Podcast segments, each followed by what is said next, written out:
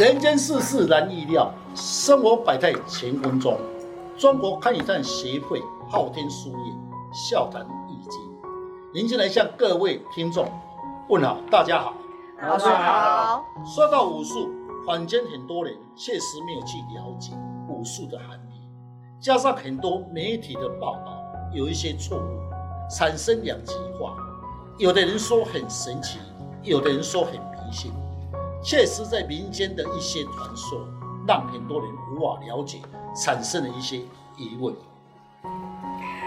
怎么样的面相容易受到提拔呢？一个人若懂得与人的对待轻重，就会容易受到重视，得到了上司长官的提拔。我常说，懂得在适当的时间拍一个马屁，换来一生的前途。其实，在命理的解说，有的人天生就是有受到提拔之命。其实最直接的，就可以从你的面相来观察你的贵人。今天很荣幸，请到本会的理事长潘理事长到现场，来跟家一起来谈笑谈易经。哎，林会长好，各位听众大家好，理事长好。哎，的确在八字当中。年月天干，它是会来生我们的日元，哦，比较受到他这种情况会比较受到长辈的照顾。若是他的喜神用神，一般也会容易受到的提拔。那但今天我们要讲的面相里面，在面相的容貌当中，什么样的面相会比较受到上司的提拔？是的，其实呢，在学术上有很多的讲法。命理啦，也可以观察他本身。即有人是天生就会容易被人家提拔，如果在紫微斗数的命理，也就是父母化禄在他的事业宫，说明他一生较有长辈来相挺他的事业，对他事业有利。若是在易经的六爻神卦中，论他的流年的运势，其中呢财七财来生官爻。官窑来生四窑，说明今年比较有人提拔，最直接不受命理的生辰的影响，最直接就是以变相，可以观察一些端倪出来。老师，是不是男性都英俊潇洒，而、啊、女生都是美人胚呢？不见得，有的我我认识一个朋友，面貌啊长得很普通，他在一家公司能得到上司的欣赏。让公司的同事啊又欣赏啊又嫉妒的，当然嘛，很多人会想到说他会做提拔，一定想说他是不是很俊男美女，是不是天生的条件？其实，在面相谁不见得。你认虽然你是很俊男，但是你美女是一时得意而已，但不久的时候发现他的美的魅力那都不够，为什么呢？因为他只有外表的美，内在的没有东西，做什么事情就是一塌糊涂。哦，确实是真的有这么一回事哎。嗯、我们讲说一个女人呐、啊，气质加内在美，其实是美的有才华。那如果只有外表美丽，我们远远看就是只有一个欣赏的角度，那就是好像一只花瓶漂亮而已嘛。嗯、老师，我感觉很奇怪呢。我有一个朋友啊，他也不是俊男，长得普普通通啊。他在公司里面一直被被提拔的速度很快啊，这跟面貌又有什么关系呢？那你那一位朋友一定是很有才华，才会受到重视，而不是俊男哦。是，所以一个人的面貌容易受到上司长辈的提拔，其实说不见得是以面相，有的人是长相普通，就是容易受到上司的提拔，当然必须他有才华。我有一次，我到一家公司去鉴定工厂的风水，一位总经理的女性助理，我对总经理说：“你这位女性的助理确实人缘很好，大部分人都蛮喜欢她的。”总经理说：“对。”总经理说：“你怎么样观察的？”我对他说：“你这位女助理虽然面貌普通，不是美女，最主要她的眼神跟她额头。”那老师有学过面相的同学说啊，是不是心性子谦，营养值，声音柔，那脸型啊，又笑口常开。那另外阴阳子或天心子，那其实要怎么去分辨呢？是，当然，脸型笑口常开，这是天生的优点。看到人会笑的笑脸常开，当然就人缘好。这位女助理的时候，她主要是天生微笑，额头高，眼睛定神，鼻子低，声音软。天生也就是你的太阳穴那个天生消的人，处事情呢，那么不拘小节，那么你体力充沛，处事情干脆不喜欢拖泥带水。而这位小姐本身额头高，思想丰富，那么眼睛又定神。一有事情能抓到机会，就是眼睛定神。鼻子低的人呢，那么比较不会与人争论；如果是鼻子高，那么就会主观比较强。所以一般来讲，鼻子低的人比较刻苦耐劳。生弱的人呢，那么不会当面与人抢风头。与人互动时呢，如果有冲动，他不会当面与人冲动。对上司交代的事情，一定会如期完成。平时替人教会默默的承担一切责任。哎，老师真的耶，因为我有很多的朋友或同事啊，他的天仓比较小，感觉上他比别人付出的还要多耶。那诚如刚刚老师有讲到说，刚刚的那个女助理的眼睛定神啊，处事之道轻重啊，比较不会斤斤计较，这就让我想到我的同学啊，的确有这样的一个格局，所以他在公司的人缘啊，受到上司很欣赏哦。哎，这个让我想到说老师讲的事情，让我想到一个朋友，他是不是因为跟面相有这种优点？他就是眼睛哈、黑白分明，很清楚。哎、嗯嗯，不错哦。然后跟人家对待啊，他就很知道轻重，对待就是比较能够应，懂得跟人家应对。然后他鼻子跟声音也非常，鼻子又挺，那声音讲话又有力。那可是呢，他常常跟上司，他上司又对他好像常常有都有一些冲突，常常上司对他又爱又恨。那老师他这种问问题是会出在哪里？是我常在讲嘛。平时高、声音有力的人呢，那么讲话直接，那么要了解一个人，自己要懂得如何与上司的对待，就要察言观色，才有机会被提拔。刚才你讲的那位同学朋友，平时挺、声音有力，那么有时候讲话比较直接。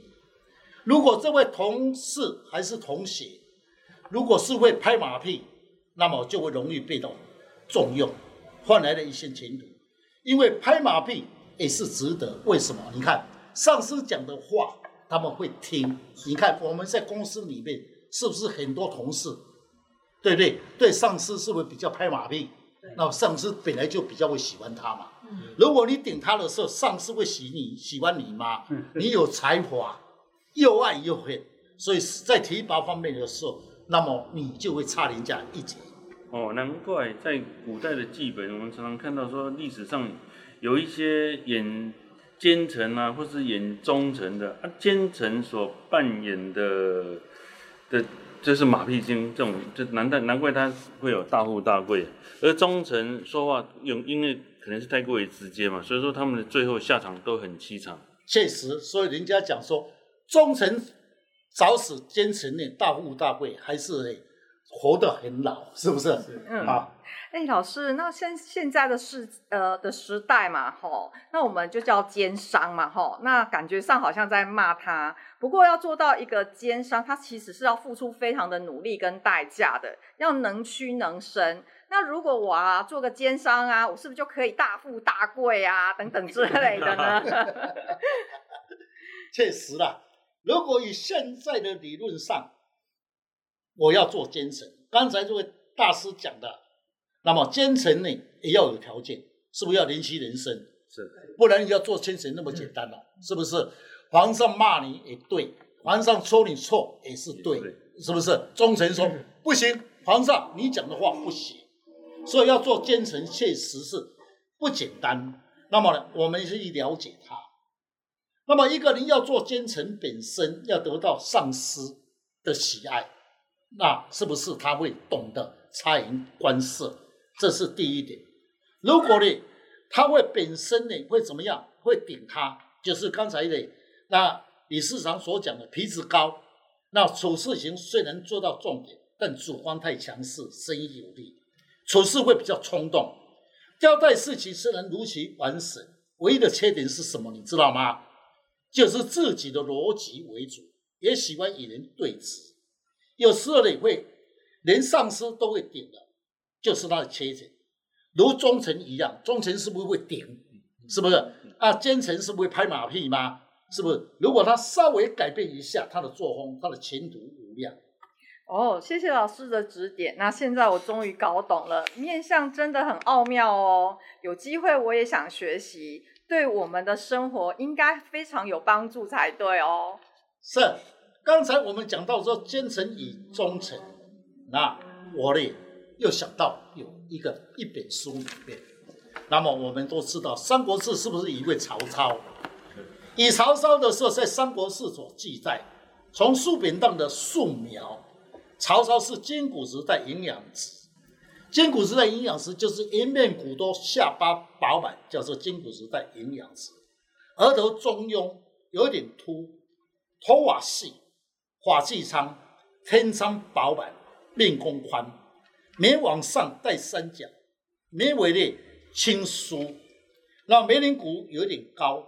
眼睛定神，那颧骨高而黄，鼻子丰隆，耳朵大黄骨，人中短，嘴巴大，一叶饱满，那么带腮骨，下巴微糙，微草，声音洪亮。以曹操来讲，《三国志》所记载叫五短，那么肩膀呢本身是厚。为什么这样讲呢？因为曹操本身是不是《三国志》里面，人家说。他奸臣，那么另外有人欣赏他，他的才华。一，他眼睛定神，能抓到重点；二，他的天仓饱满，容易被人家提拔。从《三国志》里面所讲的，是不是曹操很容易受到提拔？是但是曹操本身，他呢下巴饱满，你看曹操下面的百万雄兵对曹操是不是很重视？下巴。代表以务实的对待，如果是以这种格局，应该是以现在来讲，不要讲奸商，应该是一个大格局。老师，《三国志》这本书啊，我也看过。老师，你形容他的面貌，真的是合乎。书中记载他是个大奸臣，若以现代人的眼光啊，要敬佩他处事能够抓重点，而且在瓶颈的时候啊，就能屈能伸。像他他班他的士兵啊，有一段帮他士兵里面挤龙，用嘴巴去吸。哇，大家感到很很会很非常非常感动啊！若是以现在这种是企业家的话，一定是大格局的。是，那我为什么喜欢看曹操呢？那么《三国志》，我起码为了看曹操这个面相，我看了三遍。越看曹操，我越喜欢他，因为在《三国志》里面所记载，曹操是文武双全哦，必定是他头发要细。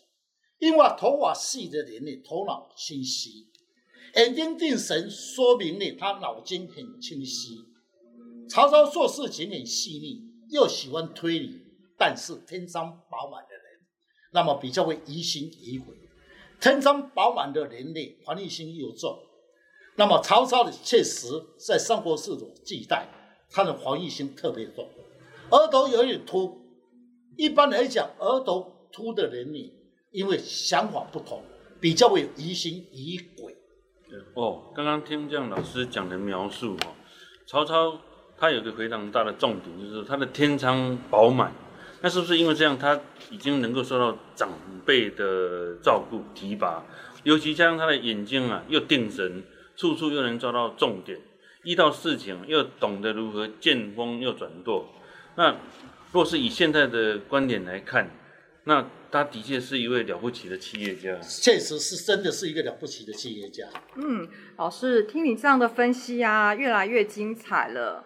我从历史课本上面啊看到的曹操的面相，可能到现在都是只是一个画像，也不是真正的。那刚刚透过老师的一个描述，透过他的行为，然后再描述他原来的长相，这真的很不容易耶。确实确实哈，值得我们去参考他的面相哈，嗯那是确实的哈。嗯好，那么大家也那么听到这一段的时候，你看曹操处事情是不是自己的逻辑为主？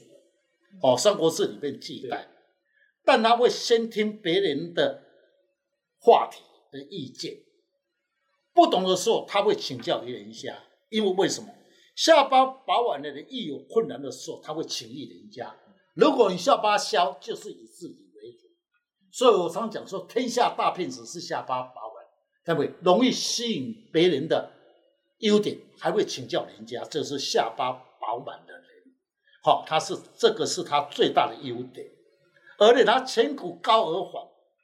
好，表面上是接受别人的意见，最后还是以自己的主观为主。因为颧骨高的人，呢你不敢做，我来做。也就是颧骨高，你敢去冒险，这是唯一的优点。所以你看，他有办法领导百万大兵，是不是颧骨高而缓，敢去冒险嘛？第二点，曹操判事情的直接，也就是眉棱骨。在面相学有一句话：人生五骨不成器，一个是眉棱骨，一个是颧骨，一个是腮骨。所以曹操的眉骨高，可以说他判断是很直接。那么曹操呢，做事情呢很积极，不喜欢拖泥带水，也就是他眉骨高，眼睛亮，声音有力，处事情呢积极，不喜欢拖泥带水，但是交代的事情呢，既会去追踪，也就是天仓饱满的人，怀疑心重，交代的事情他后面去追踪。如果你是天仓削的人呢，那么讲的就算了。所以曹操呢本身的优点。也就是在天仓饱满，有有这种现象。听说曹操呢爱才如命，那么说服力很强，口才流利。那一个人要想要人才，是不是他会不择手段？那么有一句话里面，你看《三国志》里有一句话，曹操说的，他呢很爱才。那听说呢，以前的有刘备本身。有一个军师，那么叫齐树，在书本记载，曹操因为爱才，一类把齐树的母亲呢，那么压迫起过来，齐树不得已，那么叫曹操那里做事情。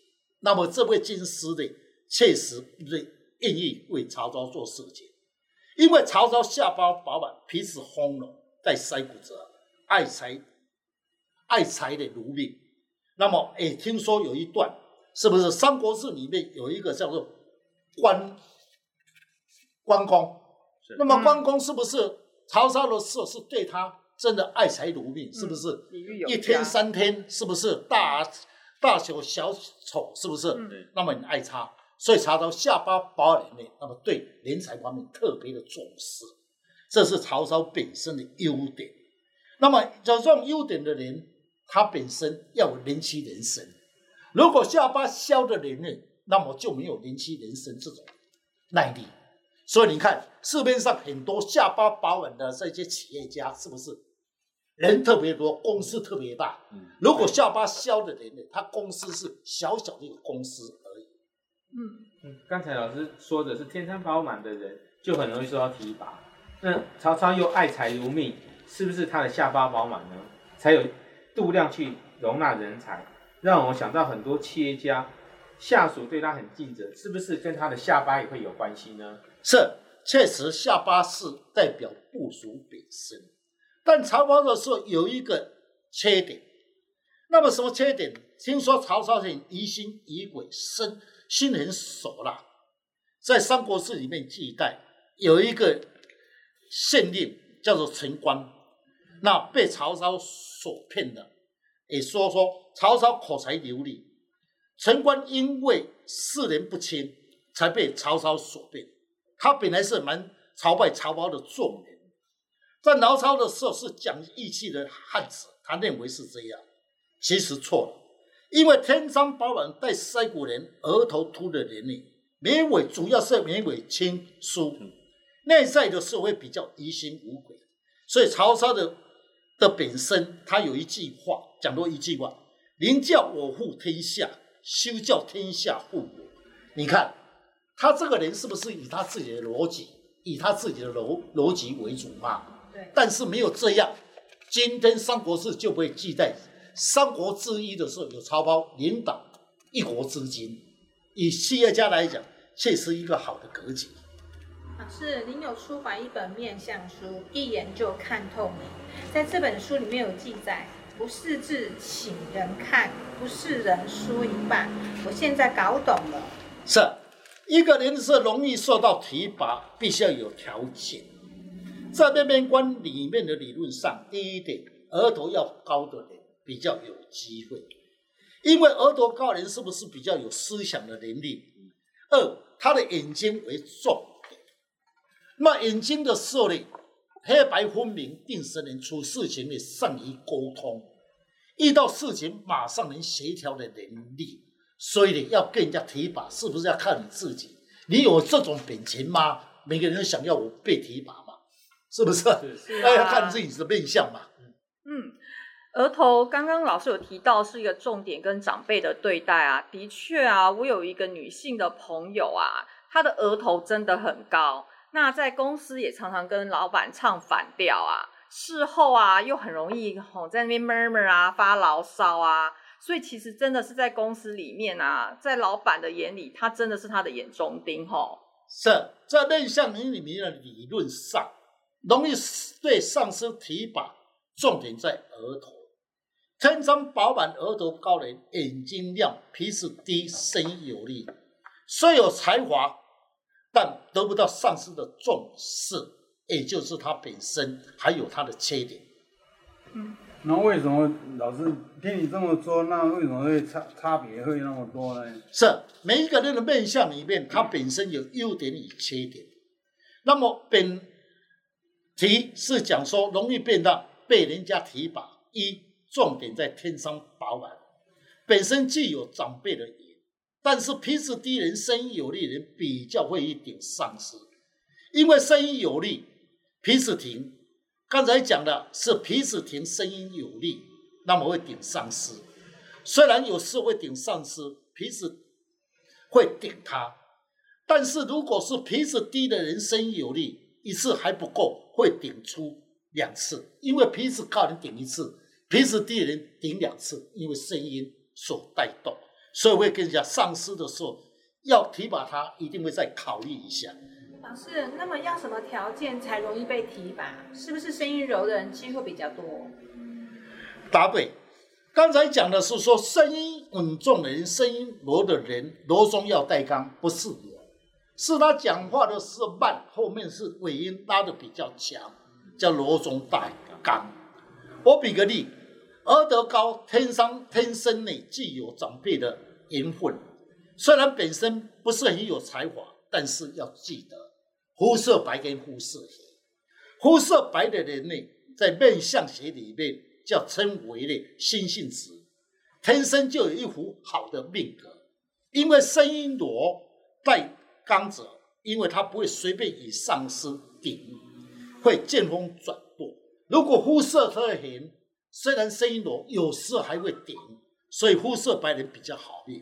你们自己呢去观察，你们公司的人高级干部，他的声音一定柔中带刚，不能不可能说声音柔还是声音有力，因为声音有力会顶上司，声柔的人处事已经不够魄力。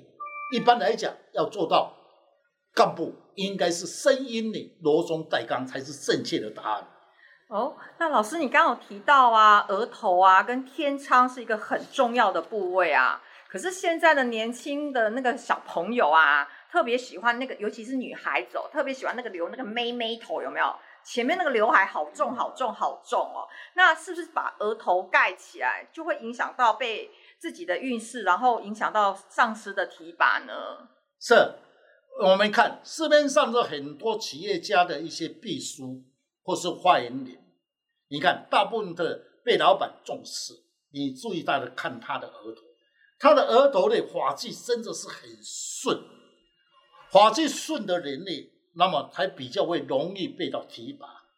他有一句话，我看头看病，就是额头的人刚才讲的妹妹头，是不是？嗯。那么盖起来，把额头盖起来，那你升迁的机会就比较少了。哦，是那一些年轻的女性喜欢留妹妹头的，是不是将额头盖住就会影响到她被提拔的机会呢？是，所以我刚才各位你们可以去重视看一下，社会上比较有名气的企业家或者是一些高级的干部男性，额头是不是比较顺，看起来是不是很整齐吗？是不是？不像尹歌星留的这是头发滑稽，他是在唱歌表演可以，在企业下那是差人家一截了。嗯没有错，听老师这样一讲，让我想起多年来很多大公司的发言人啊，或是甚至电视台的一些记者等等，你你们注意看他的额额头啊，都是非常高，而且眼睛都是非常定神，声音又有力。是你刚才讲了嘛？这一些的是是电视上的发言人，是不是？第一点呢，过目不忘，也就是他的眼睛，眼睛定神的人呢是最要紧。眼睛定神的人过目不忘，看到什么事情会抓到机会，特别以上司的对待，能做到上司的心态，那是最要紧。懂得呢，以上司的对待，虽然在别人眼中属于拍马屁精。你不要有此心态，你要说你自己有没有这种能力？你管人家拍马屁，我可以换了一生。拍马屁不容易呢，还是要花心思呢，是不是？要拍的对哈。嗯，那么呢，今天呢，我要讲一个案例，给各位听众来了解。那么有一对夫妻带他的儿子来工作室，那要问他儿子考试要考大学。从紫微斗数的命理来看，读书会有化科，一般的成绩上会不错。如果有化科，当时我对这位夫妻说：“你的儿子成绩还不错。”旁边的父亲摇头。我那时候看好像是不对劲，为什么那父亲摇头？我的直觉我应该是断错了。灵机一动，哎，奇怪，命盘是有化科，哦，看出他什么？他的眼睛也定神，最主要是什么？额头本身这一块的，那么有刘海，那么就是盖起来。嗯，刘海。对。那我对这个年轻人说：“你在高一是不是读的不错？”他说：“对。”到了高二，你糟糕了，因为为什么？因为你本身的额头的发际的不整齐，也就是留了一些长长的。年轻人喜欢什么？把这个开发眼睛盖起来，嗯，是不是？对。啊，那么他妈妈说：“你用手机照照。”看看，哦，好，看完后还是发际本身还是有一点脏乱。好，我说妈妈，把他以前小时候高一的有没有照片？他妈妈呢，拿出手机，哎，真的，他本身高一的时候那个发际很顺。嗯，我说当初的时候，你那算时间考试真的不错。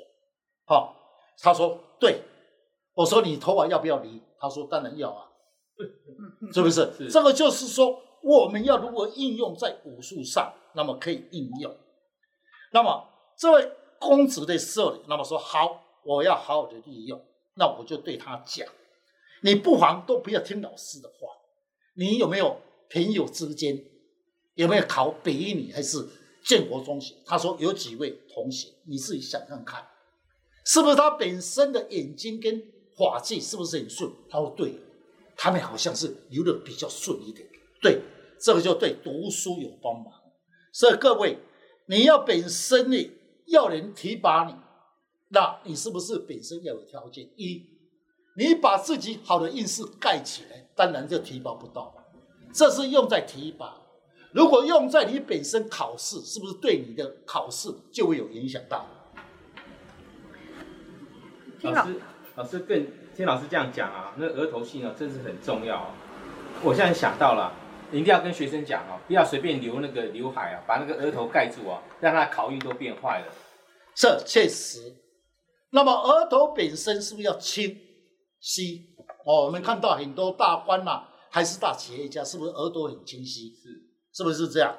好，今天的单元最重要的就是要讲到眼睛，二是讲到声音。听众朋友，你们一定要重视这个人为什么被提拔，是不是看照看看你自己的眼睛跟额头，额头发际要顺，对你的升官呐、提拔对你有帮忙。那么这个武术本身确实可以应用到我们本身的生活上的应用。感谢你们的收听，更加了解武术天地之谈，对我们平常的生活上增加一些知识。中国汉代协会昊天书院祝大家平安。谢谢谢谢老师。